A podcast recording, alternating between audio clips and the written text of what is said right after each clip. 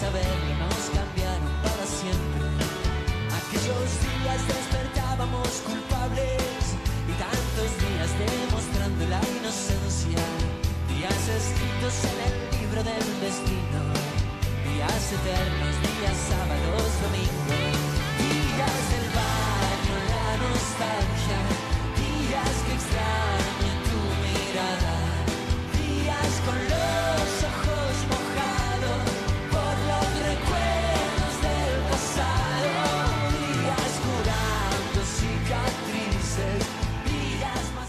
casi nos separan de la hora 11 del mediodía. Seguimos con más información. Antes la temperatura, Carla. Así es, tenemos 29 grados, parcialmente nublado, aunque hay un bastante sol afuera, por lo que podemos ver desde nuestro estudio. Exactamente. Vamos a tomar contacto rápidamente con Iguazú y no va a ser para hablar de la cuestión turística, sino por las problemáticas que vienen padeciendo lamentablemente los vecinos con el tema de la falta de agua potable. Está en línea Abraham Viera Núñez, él es vecino de Puerto Iguazú.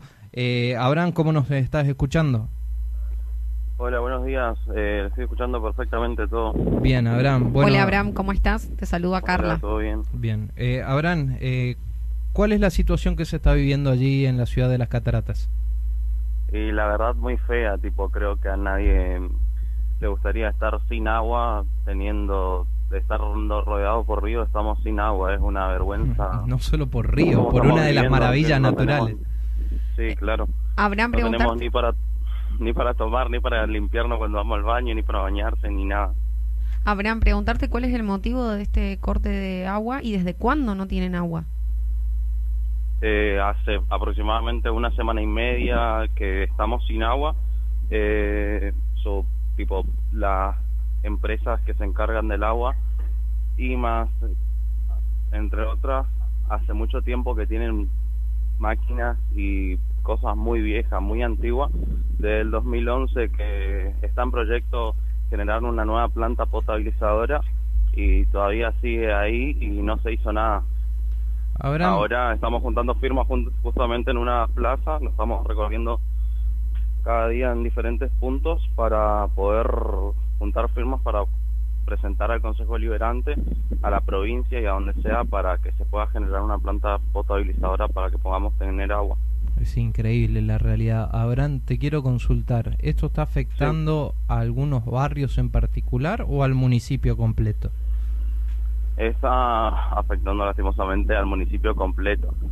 Zafan por ahí los que tienen pozo de agua o tienen perforaciones, que serían la gente que tiene, ¿entendés? Que tiene plata para poder hacer, pero hay gente que necesita y la está pasando mal. ¿Qué Tipo, veo de fila buscando agua en diferentes lugares. ¿Qué pasa con los hoteles, con los lodge? Generalmente los hoteles, la mayoría tienen sus perforaciones, pero hay otros otros que no y bueno, la sufren y padecen. Gente que viene a Iguazú tipo de vacaciones no puede pasa una pésima vacaciones porque no tienen agua y no hay agua, ¿entendés? Abraham, escúchame, eh, ¿hubieron manifestaciones frente a la municipalidad o frente a las cooperativas de agua por parte de los vecinos? todos los días, todos los días del lunes a viernes a las 9 de la mañana y a la tarde también también estuvimos en el hito, salió por TN y todo. todo. ¿Hubo respuestas por parte del hasta municipio? ahora, hasta ahora no hay respuesta, tipo, nadie se hace cargo de lo que está pasando, también hay mucha corrupción de por medio, es como que tap- se tapa todo. ¿Qué, qué dice el impresentable de intendente que tienen ustedes, Claudio Filipa? Y la verdad que me parece una vergüenza el que tengamos a este intendente, nunca ayuda en nada y nunca aporta nada, la verdad que se esconde, se esconde detrás de todo y no sale a dar la cara. Bueno, pero hay una Por responsabilidad, hay una responsabilidad, ahora no, no, cada vez que hay elecciones renueva su mandato. O sea, ¿cómo se Sí, sí. Que un intendente cuestionado por varias causas de corrupción, impresentable por donde lo mires, Iguazú con el nivel turístico que tiene año a año, tiene calles intransitables, es una ciudad fea, discúlpame que te lo diga vos que sos vecino no, ahí, es pero verdad, es una es una ciudad que da vergüenza a los misioneros ir, o sea, más que las cataratas no tenés. ¿Y, cómo verdad. puede ser que ese tipo siga enquistado en el poder? Pasa que hay muchísima corrupción y hay mucho fraude en el tema de elección y eso, entonces eso pasa en la ciudad, es una vergüenza y la gente está muy atada por dos pesos, ¿entendés? Y no no se le abre la cabeza a la gente, no sé qué piensa, tienen, no sé, un caca en la cabeza, disculpame que te diga así. La verdad a mí me parece una vergüenza y me pone súper triste por la ciudad que tenemos, literal, me parece mucha vergüenza. Yo con 19 años siendo estudiante, eh, también fui representante de los estudiantes de Puerto Iguazú, estuve en la Junta Provincial de Estudiantes con los chicos y nunca recibimos un apoyo de nuestro intendente y una vergüenza, literal, siempre cuando necesitamos nos dio la espalda. Yo creo que acá hay dos cuestiones. Primero que siendo siglo XXI no podemos, no pueden estar sin agua potable y segundo que los vecinos de Iguazú se replanteen en las próximas elecciones de volver a elegir este intendente. Claro, entiendo perfectamente. Ahora, Abraham, desde la cúpula provincial, desde los funcionarios de la renovación, ¿alguien emitió un comunicado? ¿Alguien se contactó con ustedes? ¿Alguien aseguró que la problemática iban a tratar de solucionarla?